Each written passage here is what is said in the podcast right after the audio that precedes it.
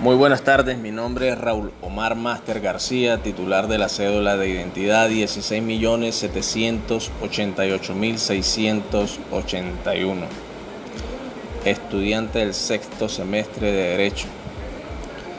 Un saludo fraterno al profesor que dirige la siguiente materia y a todos mis compañeros en general.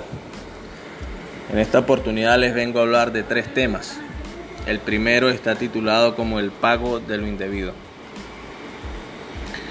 Es aquella prestación ejecutada en favor de una persona que no tenía derecho a recibirla. La prestación recibida le fue entregada por quien realmente no era el deudor. La persona que recibe la prestación no es la verdadera acreedora y es así como se genera un enriquecimiento indebido de quien recibe la prestación y un empobrecimiento indebido de quien la ejecuta.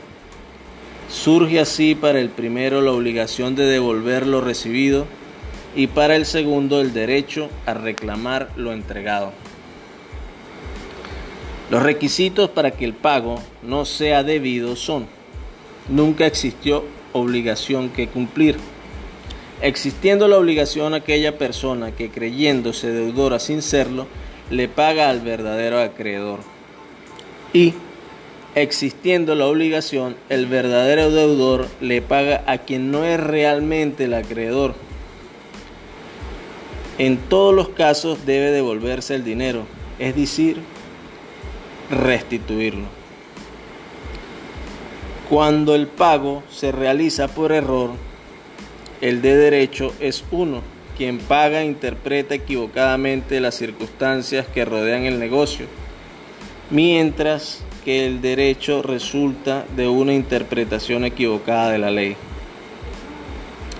La figura jurídica crea un vínculo que se establece entre la persona que recibe lo que no tenía derecho a recibir y aquella que paga por error. Lo mencionado se encuentra tipificado en el artículo 1178 del Código Civil venezolano. Segundo tema, transmisión de las obligaciones. Permite la transmisión de la misma a otros sujetos distintos a los que han creado, haciendo posible la continuidad en la obligación. Es así como permite que un sujeto transmita a otro los bienes integrantes de su patrimonio, cumpliendo con la ley. Es por esto que la obligación no es considerada un vínculo jurídico entre las partes, sino más bien un vínculo de naturaleza patrimonial entre las partes, recalcando lo que ya todos sabemos que es posible, transmitir los créditos y las deudas. Dichas transmisiones pueden darse en dos casos. En los derechos de créditos personales se transmiten mediante el procedimiento de la cesión de créditos y revelo por el pago.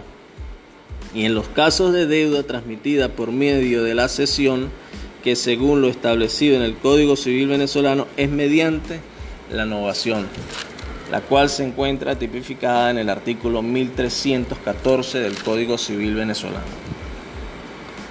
Tercer tema, titulado como Nociones Generales. El pago en nociones generales está establecido en el artículo 1283 del Código Civil venezolano.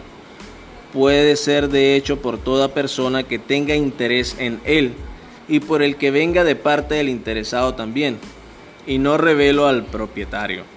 Muchas gracias, espero que mi información les sea de utilidad. Éxito.